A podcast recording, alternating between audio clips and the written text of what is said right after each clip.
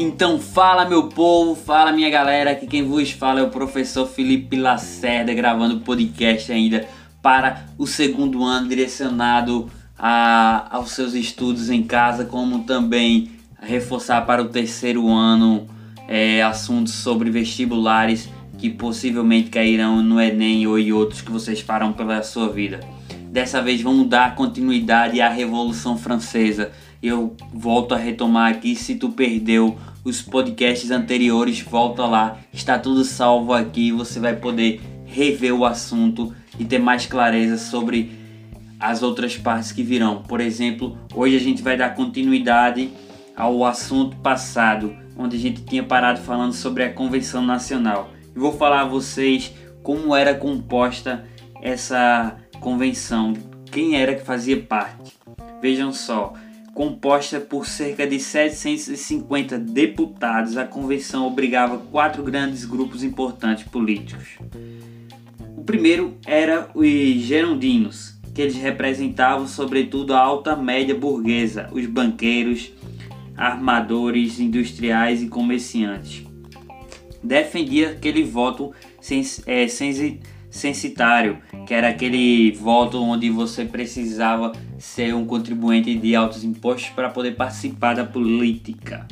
O direito à propriedade privada também era algo que eles pediam muito e eram contrários à participação da população na revolução. Já os jacobinos representavam sobretudo os pequenos burgueses, é, os profissionais liberais, como advogados e médicos, e funcionários públicos e também os lojistas defendia um governo central forte, um voto universal e a participação da população no processo revolucionário. Era tudo que o povo queria ouvir. Eram liderados por depu pelo deputado eleito por Paris, como Robespierre. Marquem o nome desse cara, Robespierre. Logo, logo nós vamos ver falar sobre ele. Outro grupo bastante importante era os Cordieles. Defendiam propostas muito, muito radicais, é, tendo em vista as outras, como o fim da propriedade privada, a reforma agrária, e eram liderados por Martin e Dalton. É, os jacobinos e sustentavam-se nos bancos mais altos do privilégio, né? por isso esses dois grupos políticos eram conhecidos como montanheses. E, o, e por fim, o último grupo era a, os planície, era composto de deputados que agiam conforme seus interesses imediados, ora apoiados pelos giríndios e ora pelos jacobinos, e sentavam-se no centro da convenção, ou seja, era aquele típico partido que aquele que me pagar mais terá o meu apoio. E sabem que essa galera nunca tem nunca tem que reclamar, afinal está sendo vendido sempre. Vamos lá. Após, como a gente já havia falado, a Convenção Nacional e o que aconteceu lá sobre a, a monarquia ter sido decretada o seu fim é, e ser pro, proclamada a república. Vimos que o rei Luís XVI foi acusado de traição à pátria, né?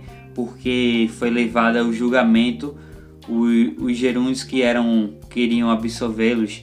E aí o que acontece? Os jacobinos desejavam sua condenação. Era os grupos ali já haviam brigas também. Lembram, lembrem bem que o rei Luís fugiu, depois voltou com os estrangeiros para invadir a França e assim retomar o poder. Então isso causou discussão entre esses grupos. E os jacobinos desejavam sua coordenação por questões que seriam uma traição à pátria. E após um mês de intensos debates, mais de 90% dos deputados da convenção, com base em provas, declararam Luís XVI é, culpado. E no cofre do rei havia várias provas dos acordos que eles faziam com os monarcas estrangeiros, combinando a invasão, na, a invasão da França.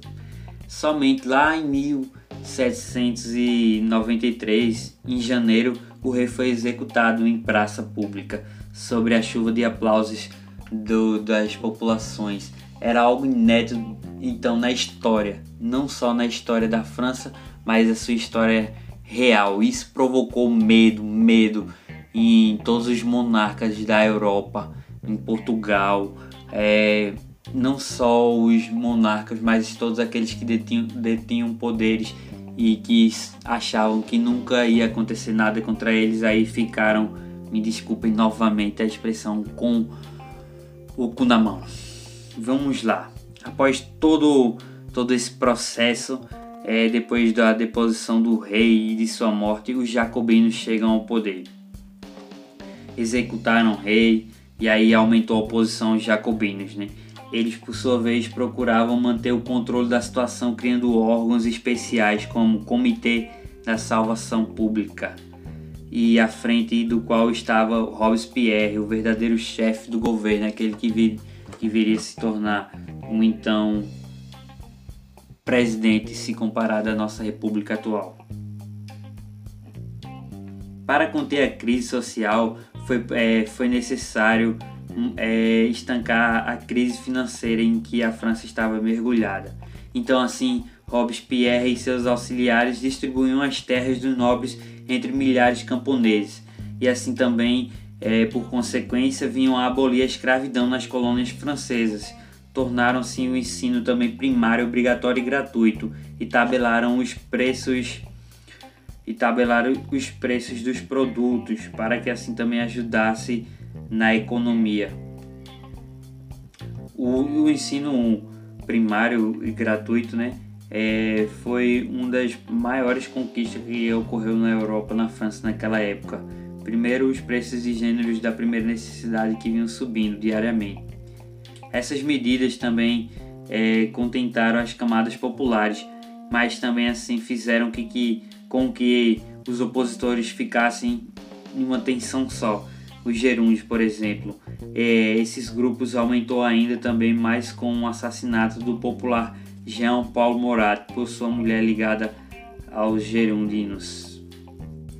Assassinaram a mulher de um dos líderes da oposição e isso veio fazer com que desencadeasse uma grande, uma, uma grande crise.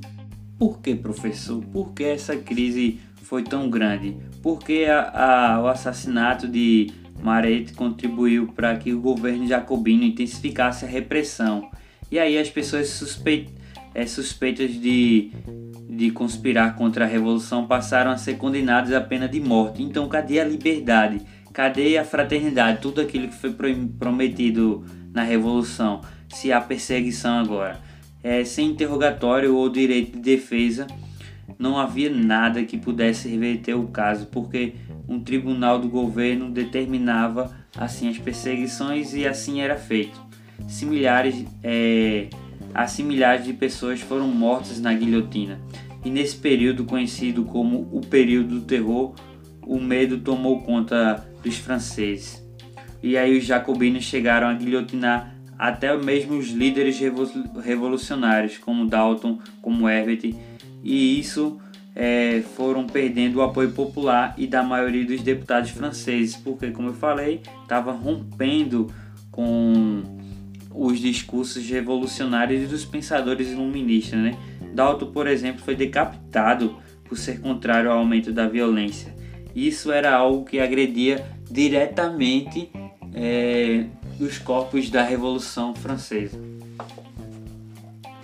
com um golpe também que derrubou os jacobinos, pois é, insatisfeitos o, os outros grupos começaram a querer debelar-se contra o governo atual. E o que acontece? O poder passou às mãos dos políticos que representavam, sobretudo, os interesses da alta burguesia, grandes comerciantes industriais e os banqueiros. Como era de se, como era de se esperar, os novos governantes deram total apoio à burguesia, que ampliou seus negócios e investiu na indústria e no comércio. Uma nova constituição era elaborada em 1795, mais uma, né, na verdade, e assim manteve a república e restabeleceu o voto censitário e confiou o governo a um diretório composto de cinco deputados.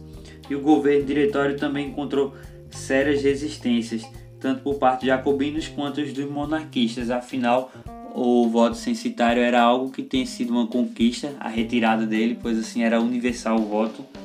e novamente a Constituição restabelecia isso.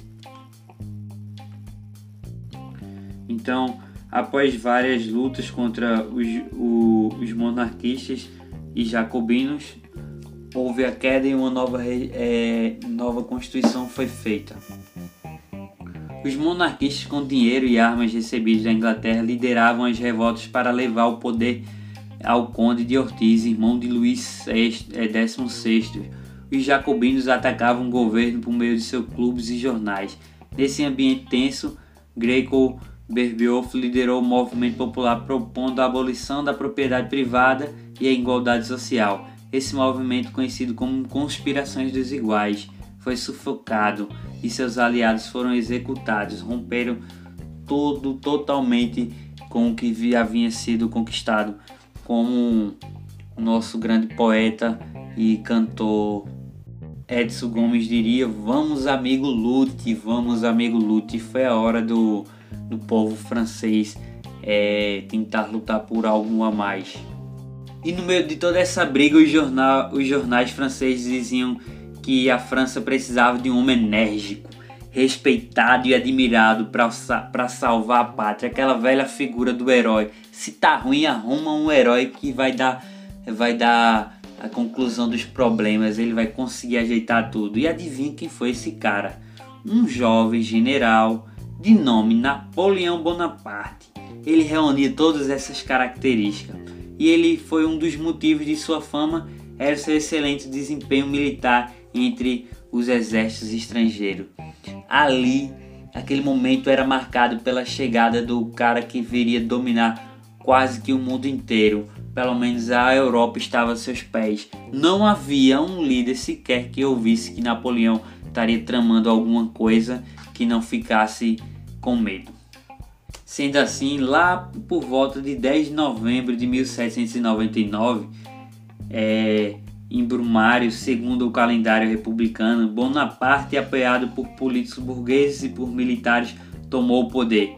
E esse episódio passou para a história como o golpe de 18 Brumário. Completava-se assim a Revolução Burguesa iniciada na França 10 anos antes. Assim acabava a Revolução, na verdade, se completava com Napoleão chegando ao poder. E não vai acabar por aí, a gente vai ver também ainda como é que foi essa política estabelecida por seu novo imperador, que não queria ser imperador, com os discursos é, com os discursos liberalistas, mas que no fim acabou sendo absolutista, isso a gente também vai ver. O mais engraçado é uma cena que ficou marcada na história, onde o cara que não que, que destronou vários imperadores pelo mundo, que não queria ser rei, que pelo menos era o que ele dizia, né? Quando foi, chegou o dia da sua coroação, onde o Papa foi determiná-lo ele como imperador, ele estava tão ansioso, tão tão agitado com aquilo que tomou a coroa da mão do padre e se auto do padre, perdão, do papa e auto se coroou, né? Então era só mais uma falácia é, e as ações eram bastante diferentes do, do discurso dele. Bom, a era Napoleão é, em, durou 15 anos e pode ser dividida em dois períodos.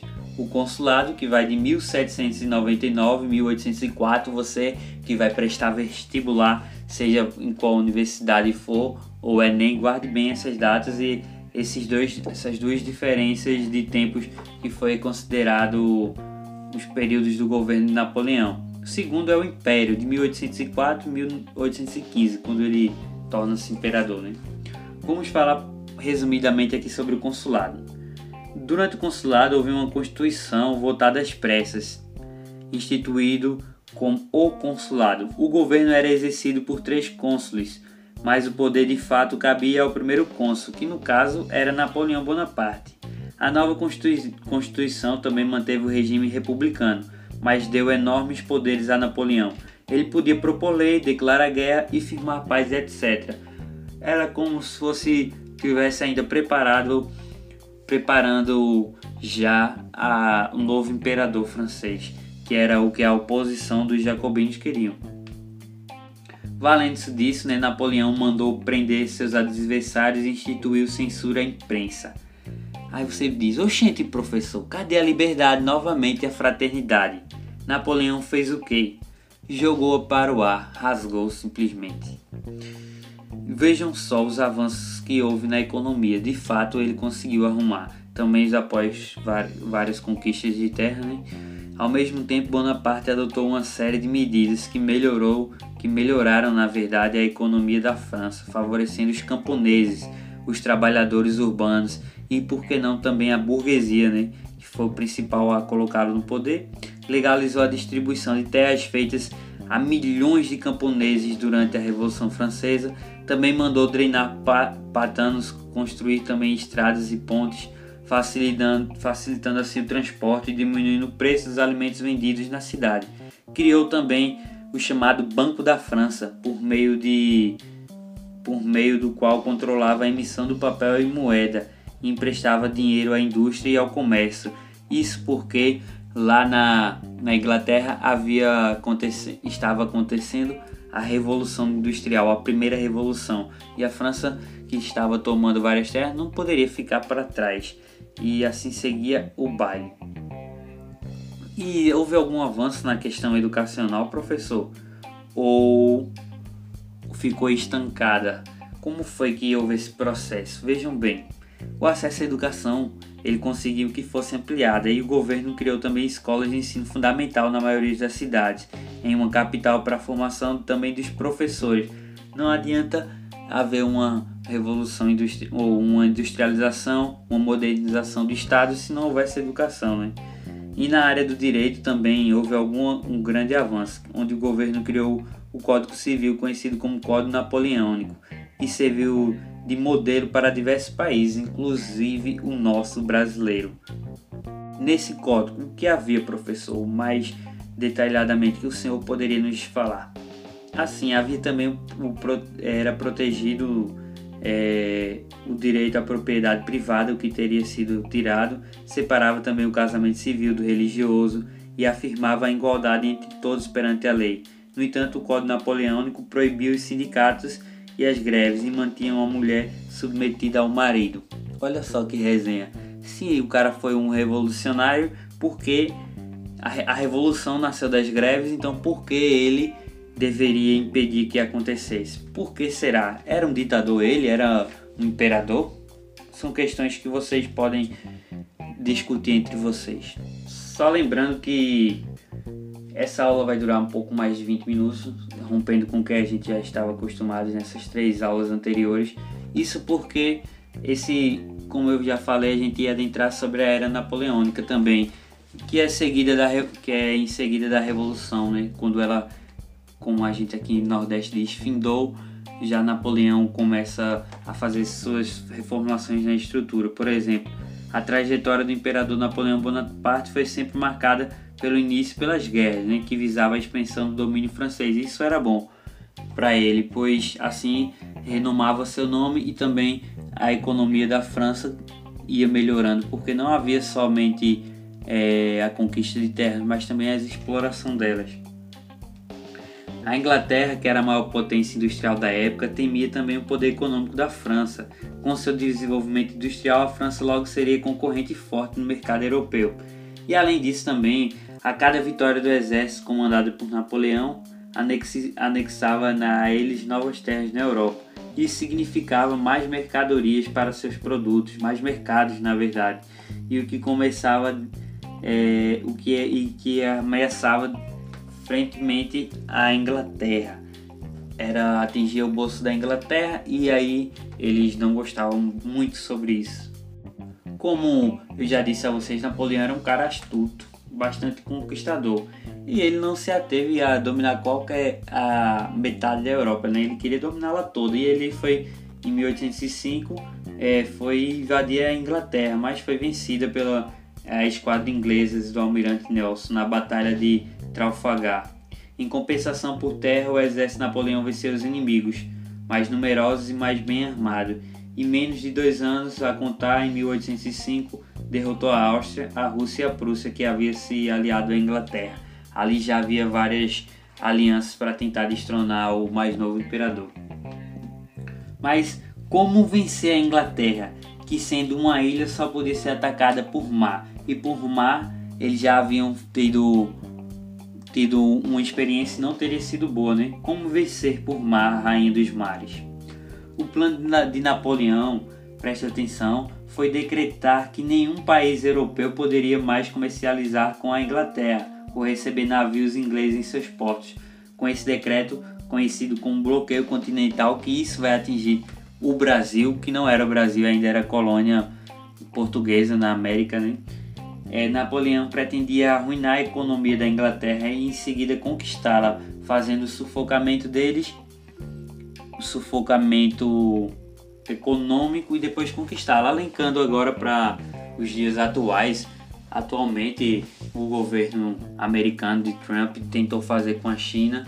No entanto, a China tem vários parceiros comerciais. Para vocês verem que na história há mudanças, mas há um processo de continuação e algumas coisas continuam. Inicialmente, voltando para Napoleão, o plano dele parecia ter dado certo, mas logo soube que os produtos ingleses continuavam entrando na Europa por diversos pontos, inclusive por Portugal. Diante disso, Napoleão ficou arretado, arretado e ordenou seus soldados que invadissem Portugal. E o príncipe Dom João realizou então aquilo que a gente já conhece um antigo plano português que era transferir a corte portuguesa para o Brasil. A gente não vai adentrar nesse assunto, é lógico que o foco nosso aqui é o Napoleãozinho, o grande conquistador, né? Enquanto isso, os espanhóis lutavam para expulsar as forças napoleônicas de seu território, que à época era governado pelo seu irmão é, José Bonaparte. Ele teria conseguido destituir o rei da Espanha e assim colocou seu irmão para governar lá.